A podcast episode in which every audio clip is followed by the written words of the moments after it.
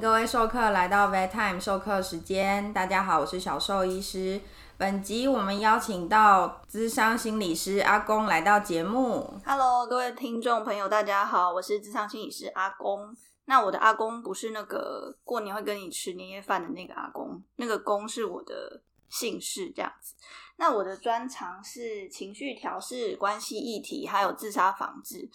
那其实啊，我本身也就是一个很容易紧迫的人，所以很感谢小兽医师今天就是邀请我来对谈这个主题。我们这次单元的主题是猫咪紧迫。那我们这次啊，呃，是与智商心理师阿公对谈，一起来解决喵星人跟地球人的紧迫。那我们在前面两集谈了什么是紧迫，猫咪紧迫是怎么造成，还有怎么做预防。这边想要请教一下阿公，有时候地球人会说比较热情、比较外向的是狗派，比较独立稳静的是猫派。你对地球人的个性这样区别有什么看法？会不会觉得哎，猫猫派的人就是比较紧张？哦，我自己其实也蛮熟悉，就是猫派、狗派这个区分方法的，就是那种网络很多那种心理测验嘛。那其实狗派就是通常应该就是那种比较活泼啊，然后喜欢和人。互动撒娇的那种啊，猫派可能就是比较文静啊，喜欢独处，就可以放着它一个人，不用去理它这样子。那套在人身上的话，我觉得它其实就很像内向跟外向这个差别。对，那呃，因为内向外向它其实是一个光谱嘛，其实是我们就是对于感觉，对于外在刺激是不是会。很受到影响的一个程度，这样子，内向的人可能就是比较容易受到影响，所以他需要多一点独处的时间。那外向的人可能他对于这样子的刺激会是比较觉得可以接受，而且是享受的这样子。那猫派的人是不是比较容易紧张呢？我觉得。就人类来说的话，紧张出现其实会有几个先决条件啦，就是第一个是说这件事情它很未知，那再来就是说他主观认定说这个事情的影响会很大，那再来就是你会觉得在这件事情上就是自己会做不好，在心理学上我们会说这叫做自我效能感比较低，那就是综合起来的话，我们就会产生一个负面预期。那我觉得，就猫派的人来说，可能是在社交这件事情上，相对是比较容易紧张的，因为他平常练习可能比较少啊，而且对这件事比较陌生，那又会预期说要耗费很多能量，而且自己可能会做不好的话，那这样就可能会比较容易紧张。你说光谱的理论是指，就是诶，可能嗯，内向跟外向人他并不是一定。是这个意思吗？所以它不一定是狗派，不一定是猫派，只是因为不同事情的刺激，让它可能反映出来的结果是比较偏内向或比较偏外向这样子。嗯，对，我觉得事情本身是什么，可能会影响我们在这件事情上是比较容易受到刺激，或比较不容易受到刺激。可是整体来上，其实人的特质也可以算是就是。比较容易受到刺激的人，或者是比较不容易受到刺激的人，就是他其实没有说我一定绝对是外向或绝对是内向，他只是比较偏向哪一边这样子。对，然后程度可能也不一样。那这样说，就是猫派的人其实跟猫咪的性情真的是会有一点相似诶，就是像是平常接触的人事物。有常接触，那猫咪就会比较自在一点。那如果接触到是比较陌生、比较像你说比较未知的事情，就可能会觉得哦，这好可怕哦，就是不知道会发生什么事，就会非常紧张，然后一点点小小的影响都有可能把猫咪吓到飞起来之类的。嗯，那我想问你们，就是也会使用“紧迫”这个词吗？像是我们会说，就是猫咪一些疾病是因为长期慢性的紧迫造成它们生病。那你们会就是说，诶，考生在考前就是大爆痘啊、拉肚子、失眠，然后去找你们去做智商，你会不会跟他说，就是你这是紧迫造成生病的，还是其实你们有其他说法？诶，我。我觉得通常好像比较常用“压力”这个词，对啊，因为就是像你刚刚提到考生这个例子的话，假设他是在考前他才就是出现说睡不好啊，然后长痘痘这些的话，那我们可能会说他是一个比较急性的压力，就是指说他是压力大，而且即将要发生这个组合，那其实也跟紧迫是有点像啦，对啊，可是我就在想说，压力好像比较人类才会有压力诶。就猫咪会 猫咪会猫咪有怎么会有压力这样子嘛？对啊它们其实有，就是猫咪真的也会有压力，只是因为大家就平常就看说这些阿狗阿猫平常人去上班，然后他们可能就是吃饭、睡觉、玩玩具之类的，看起来就很爽，这样就会想说嗯这怎么会有压力？然后不过我们可以想一下，就是他们其实狗狗、猫咪是这几千年来才开始跟人类一起生活。以他们的天性来说，他们在野外会需要进行巡逻啊、狩猎啊、守卫自己的领土。所以现在的城市的家猫，尤其是以台北市来说，就是人口密集，所以狗狗、猫咪的密度相对来说会也也是很高。那这些巡逻狩猎的天性，其实他们是没有办法被满足。然后只要小小的改变，就会让他们觉得他们的生活受到很大的影响。比如说像是搬家啊，或是可能有一个陌生人来家里，都会让他们觉得，哎、这些改变就是很突如其来，可能就是太大了这样子。那也有有些猫咪是觉得他们的猫生就是非常的无聊，因为他们一整天的行程可能就是早上跟主人一起吃个早餐，然后就主人出门，他们就去睡觉，然后可能睡到下午，他们再吃一点东西，然后又回去睡觉，可能理个毛，然后就睡觉，一直睡到对，然后就睡到主人回来，可能陪他们互动一下，然后又睡觉了。嗯，所以对他们来说，一整天其实他们没有太多的维持他们天性的一些行为，他们的天性等于是没办法被满足，所以其实这个都会造成他们慢性又长期的紧迫。嗯，那这些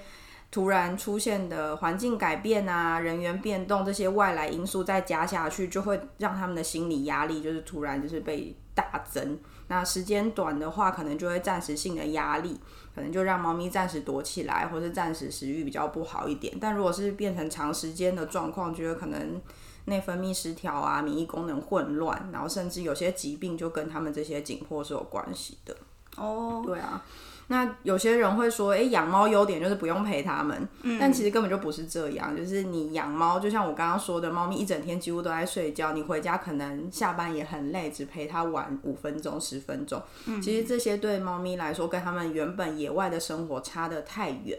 差太大，对他们来说就是一个天性没有被满没有办法满足，造成紧迫的，会产生之后一连串的问题，这样子。哦，那这样听起来就是猫咪的那个紧迫就很像是它有一个天性被限制的那个感觉。我会想到的是说，就是像我们现代人啊，其实也蛮长时间坐办公室的，然后如果都不去接触自然，然后不去多出去走走的话，其实一直待着也是累积一种压力。对啊，就是像人现现代人的上班时间，应该都会就是可能一直加班啊，就是时间会拉得非常长这样子。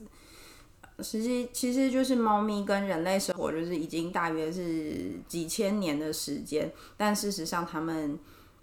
就还是很野，它们还是维持了很多它们自己原本的天性。我想问一下，就是通常地球人的压力来自哪边啊？像是我们快要过年了，会不会其实地球人跟猫咪一样，就是见到很多不熟悉的人啊，或是陌生人，然后要跟很多人呃打招呼、拜年，或者是要让人家探听一下隐私，这种不熟悉的场合，会不会让大家觉得就是地球人都觉得压力很大？这样？哦，对，我觉得一定的，就是像在心理学上，我们有一个量表叫做生活事件压力量表。那它这个量表的背后是假设说，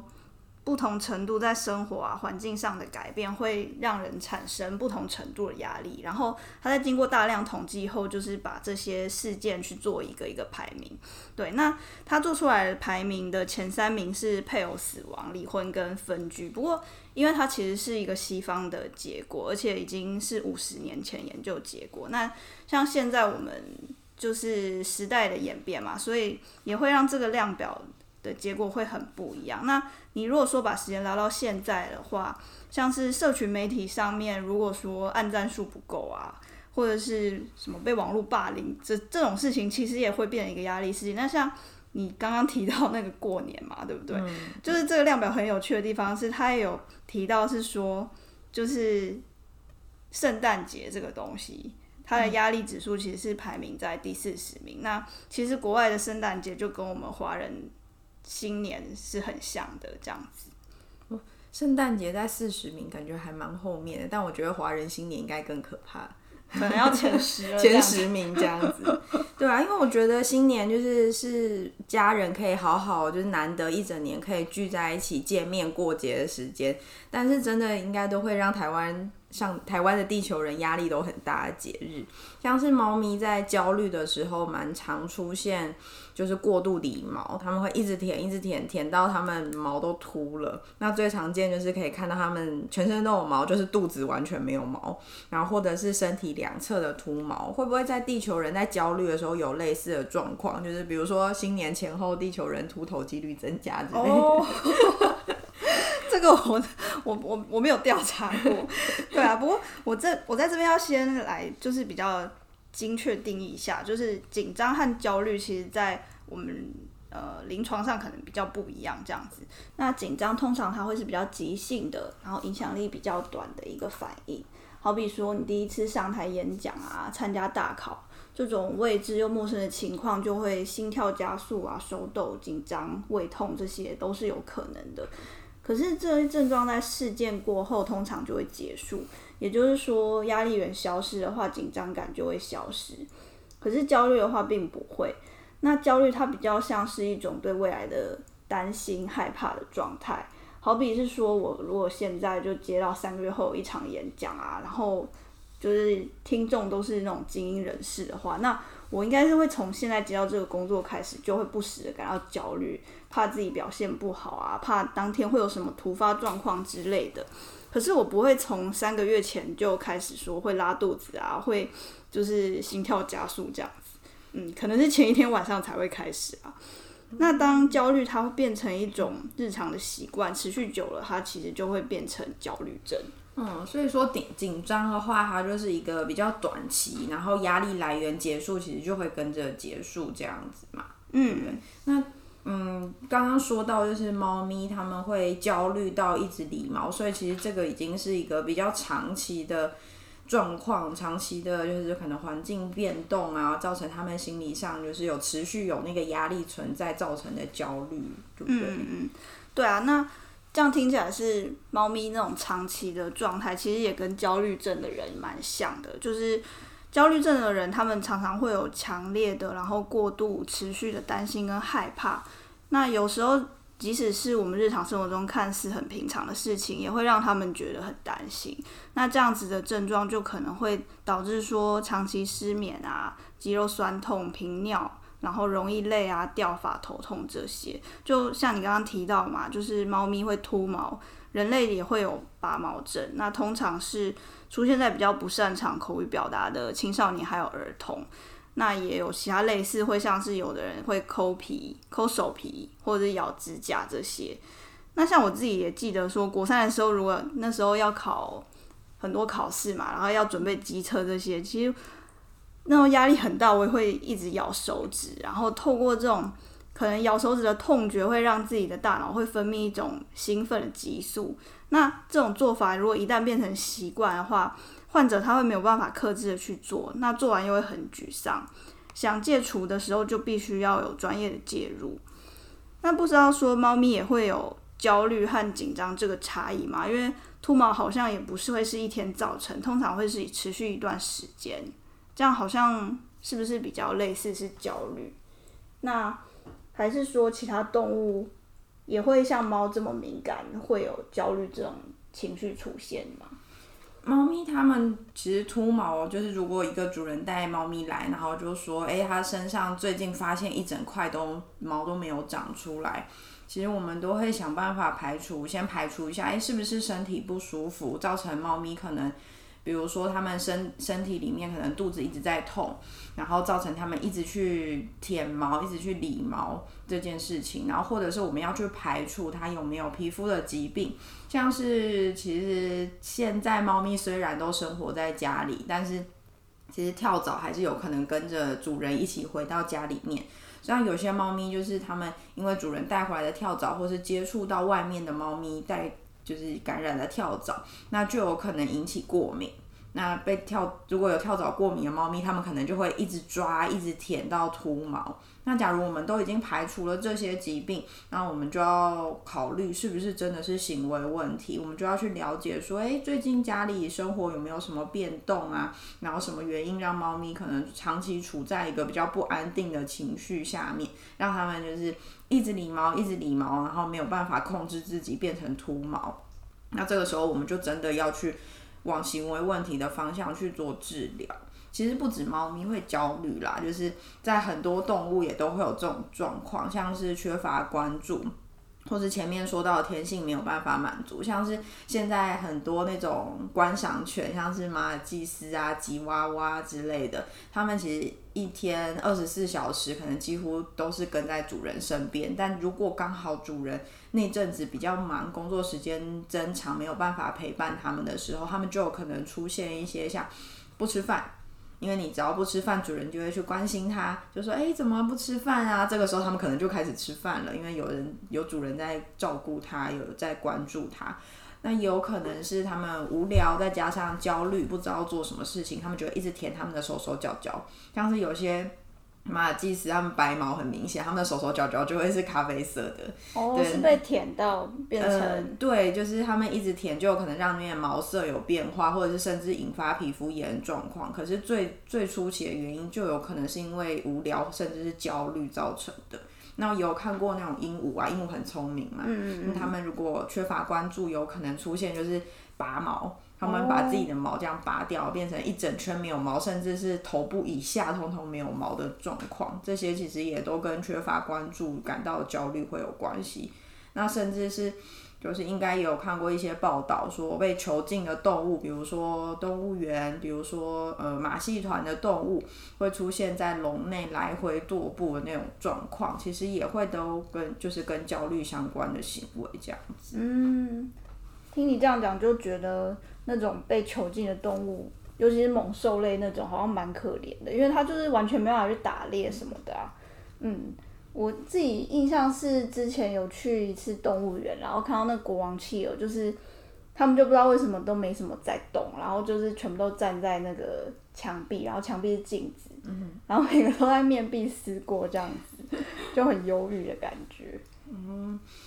对啊，其实。动物园的动物园动物的现况，还有这些动物园是不是应该存在，其实又是另外一个还蛮复杂的议题啦。这个我们可能之后要后续安排其他的单元，我们再来讲这件事情。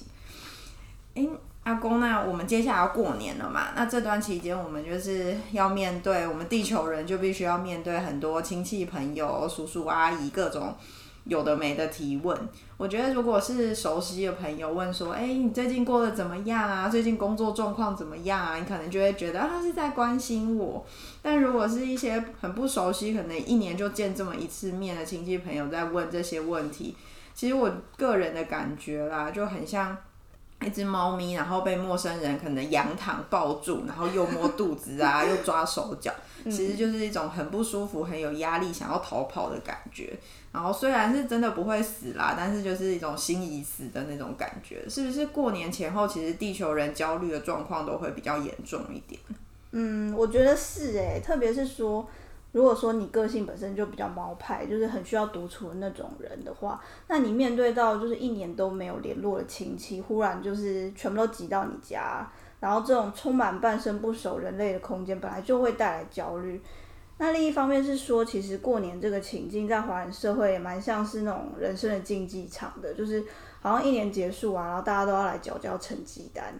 那亲戚的这时候会有很多关心跟探问嘛，其实它变得很不像是真正的关心，比较像在打分数的那种感觉。对，那假设说你其实对自己已经不够有自信，觉得说成就好像不够好啊，那你又感受到说要被评价，这时候就一定会引发焦虑。那再来就是说，亲戚通常都是长辈比较多嘛，那在讲求伦理的我们华人社会里面，其实很难去拒绝长辈探问隐私。那好像在那个当下，你心里再怎么不爽，你都不敢表现出来。那对于如果说你是比较习惯去直接表达感觉啊，或是你在人际技巧上比较不擅长去声东击西的人，你也会去引发行为和情绪不一致的那种焦虑。那在过年这段期间，就是跟找你们寻求心理咨商的量会不会就暴增啊？就是或者是地球人通常在什么情况下，就是才会求助心理咨商，或者是？有什么情况会建议？哎，你这个状况可能要去咨商一下，会比较健康这样子。哦，如果说回到实物现场的话，那会来接触心理师的人，少数比较是说他现在生活已经很满意，那想要更了解自己的，这是一个比较少数的族群。那大多数的族群其实还是说他近期或者是长期而言有一些困扰，那其中和紧张、焦虑比较有关的。最典型的族群是像学生啊、上班族啊，那困扰的部分其实都跟表现或者是人际互动这种比较有关。学生的话，他可能就是担心考试，然后从小被灌输说，像是学测、职考这种比较大的考试会影响一辈子，所以这个压力的时程就会被拉得很长。到了考试的前几天，他会明显变成一种身心症的反应，像你前面有提到那种。拉肚子、失眠，嗯，这都算。那像上班族的话，通常会是担心自己的工作表现啊、升迁啊。好比说，在重要的客户面前要做一些报告的时候，也可能会觉得就是很紧张，不知道该怎么办。那或者是像职场霸凌的情况，其实长期而言都会引发上班的一种焦虑感，这样子。那其他像是你刚刚提到说，是不是过年前后？的那种来自上的人会增加，确确实是是的，因为包括像是对家人或者是另一半子女的互动，也会引发就是焦虑或紧张。那台湾很典型的脚本其实就是婆媳问题。那在过年这种时候，其实是更容易发生的，因为你其实随便想象一个过年的场景，只要同时是有婆婆跟媳媳妇的这种画面，其实都蛮多的焦虑感的。就不光是媳妇会焦虑，其实婆婆可能会焦虑。好比是说一个厨房的场景好了，到底谁要负责？现在要洗菜，谁要负责去洗碗？这些东西就是好像彼此都有很多潜台词这样。还好现在都到外面吃。对对对，就是要感谢就是很多年夜饭的餐厅，就是那天都有营业这样子。对啊，那。总之，其实过年的纠结就在于说，你一方面有一个传统的位置在那边，你不能就是只是照顾到自己的需求，你也要照顾到别人的期待。那这两个东西的冲突之下，就会引发很多的焦虑跟担心。那这样感觉就是人的人的焦虑啊、紧压力这些，其实都是来自于跟其他地球人的互动。去引发自己内心可能有一些期待，或者是对自己有一些就是期望能得到什么样的结果，然后这些压力紧迫就会随之而来，这样子对不对？嗯，对，像有一个之前应该说前阵子很红的那个心理学家，就是阿德勒，他就有说，所有的人的议题都是人际关系的议题，对啊，就是好像。因为人就是群居动物嘛，就是很在乎其他人类的看法，对，所以人的互动上确实是蛮容易引发困扰的。还好猫咪就比较不需要担心自己的表现，就不需要担心，哎，我会不会被其他猫咪打分数？猫咪应该都觉得我很好啊，我很棒，你们这些地球人离我远一点。这点其实真的还是蛮羡慕猫的哎。所以说这几年啊，其实也有很多心理师就提倡说，哦，我们要活得跟猫一样啊，肯定自己的存在就是一种价值，不要太在意别人的眼光。可是我觉得对人来说，这真的就是知易行难。因为像有一次我们单位就有举办那种宠物疗愈课，就有邀一只疗愈犬到现场，那老师就请大家练习，对我说，好棒，就是那个。棒还要提高声量，对对对。那你如果有做对的话，它就会跳到你的腿上来给你抱。那课堂结束之后，我们同事的上课心得就是说：天啊，好羡慕狗，就是会有一堆人跟他说好棒、好可爱。可是同事之间都不会这样赞美彼此。嗯，对啊。所以我觉得像去那种有猫咪的咖啡店，就是猫也真的就是集三千宠爱于一身。这样好像就是不爱自己都很难啊。对啊，猫可以就想被摸的时候就跳到人类的腿上，或者蹭到人的旁边，然后摸够了掉头就走。人类好像也不能怎么样，完全是剥削地球人劳力的代表。但我想，如果地球人能够效法猫咪这么自在过生活，心情应该会轻松许多。那我们今天谈了许多关于地球人压力的原因及解决方案，也跟喵星人的行为做了一些比较。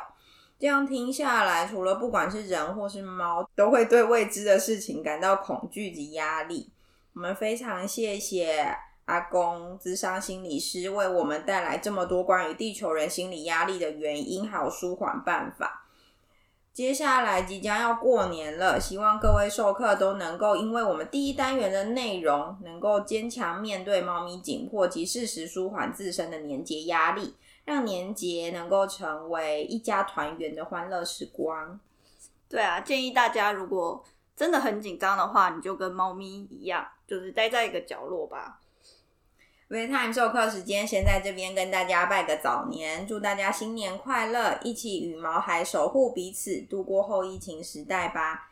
过完年后，资商心理师阿公将持续与我们对谈。我们前面谈了紧张派猫猫如何看医生，我们下次会谈谈紧张派四主要如何调试自己的情绪，带自己家里的毛小孩去看医生。智商心理师与兽医师之间还会有什么令人惊喜的火花呢？我们下次见喽！